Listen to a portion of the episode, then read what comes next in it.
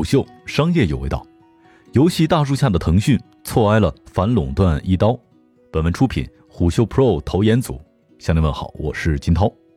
十一月十二号，腾讯发布二零二零年第三季度财报，不出意料，数据仍然十分优秀。公司第三季度实现营收一千两百五十四点四七亿元，超出市场预期，较去年同比增长百分之二十九。较上一季度环比正增长百分之九，期内净利润同比增长百分之三十二，环比增长百分之七。本季度腾讯的优秀表现仍然得益于增值服务业务，也就是网络游戏和社交板块的强劲表现，延续了 Q 二的态势。不过在资本市场方面，近日受刚刚出台的关于平台经济领域的反垄断指南的影响，公司股价在两个交易日内跌超百分之十一。在发布财报的当天回涨至五百七十七元，结结实实的体验了一把双十一折扣价。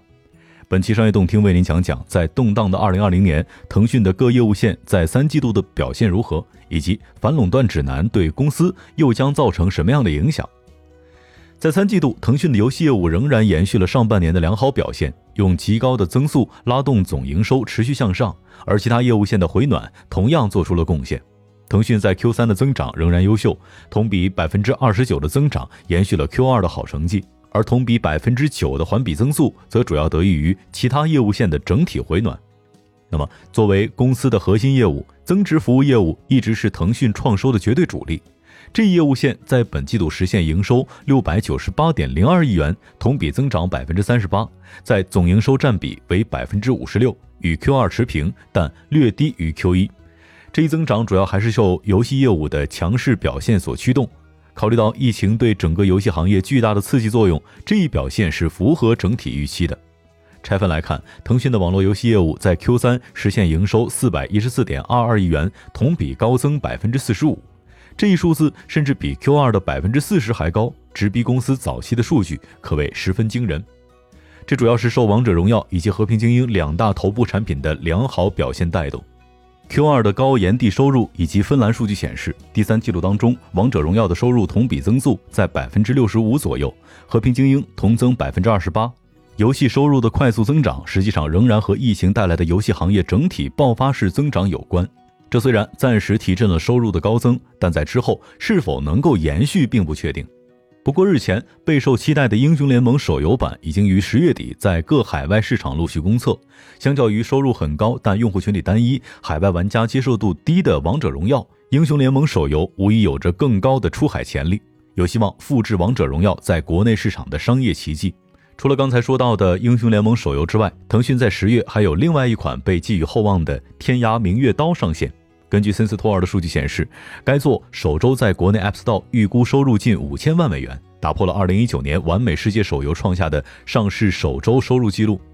此两款作品有望在 Q4 帮助腾讯延续今年游戏业务的优秀表现。社交网络业务线实现营收两百八十三点八零亿元，同比增长百分之二十九。这主要是受虎牙直播、视频会员以及音乐会员等数字内容增值服务所推动。值得一提的是，虎牙已经于二零 Q 二开始并表。已经开始促进社交网络业务的增长，而刚刚完成合并的斗鱼计划在 Q 四并表，届时将可能进一步推动业务线营收向上。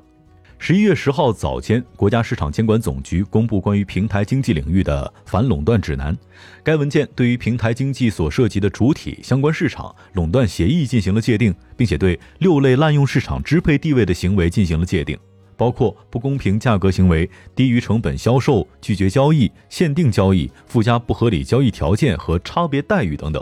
尽管这一指南还处于征求意见的早期阶段，但已经发布便引起了巨震。包括阿里、美团、腾讯以及拼多多等中国最头部的科技公司股价应声暴跌，在两个交易日合计跌去约两万亿港币的市值，狠狠体验了一把双十一打折的感觉。市场的反应当然不无道理。然而，对于腾讯而言，这多少有些乌龙了。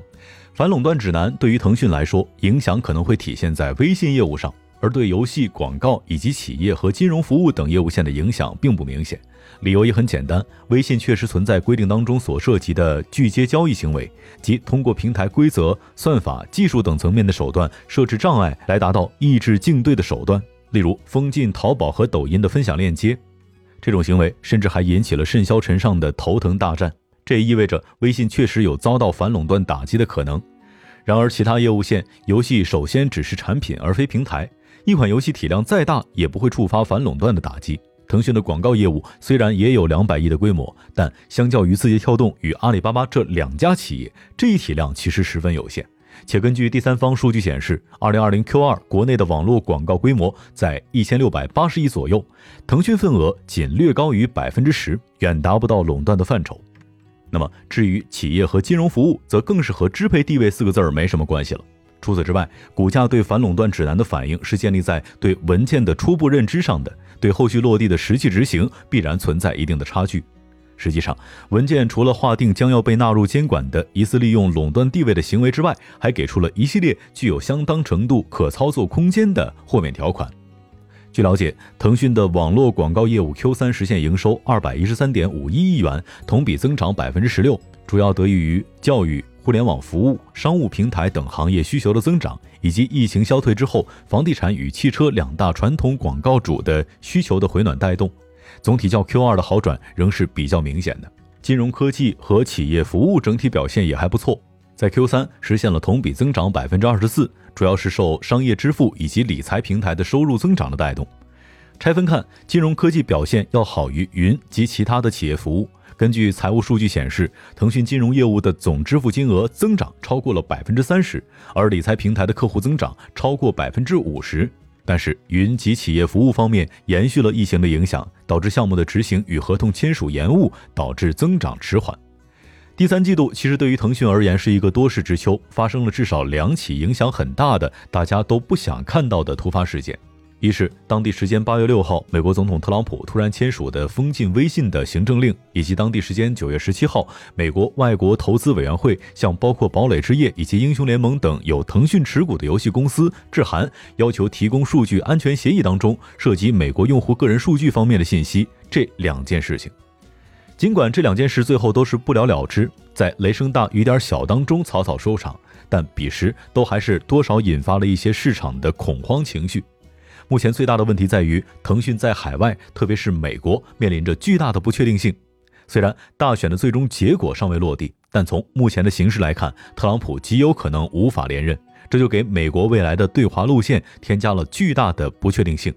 尽管普遍观点认为，民主党出身的拜登对于科技企业会更加友好，但特朗普在任期的最后几个月会做些什么，非常难以预料。由于他一向缺乏稳定的行事风格，很难说他会不会尝试突击加大封锁力度，强行推进一些此前从未被贯彻和执行的针对性的行政令。二零二零年最后的这段日子，腾讯面临的形势依然复杂，前路仍然漫漫，只能祝这一位马老板好运了。商业洞听是虎嗅推出的一档音频节目，精选虎嗅耐听的文章，分享有洞见的商业故事。我们下期见。虎嗅。商业有味道。本节目由喜马拉雅、虎嗅网联合制作播出，欢迎下载虎嗅 APP，关注虎嗅公众号，查看音频文字版。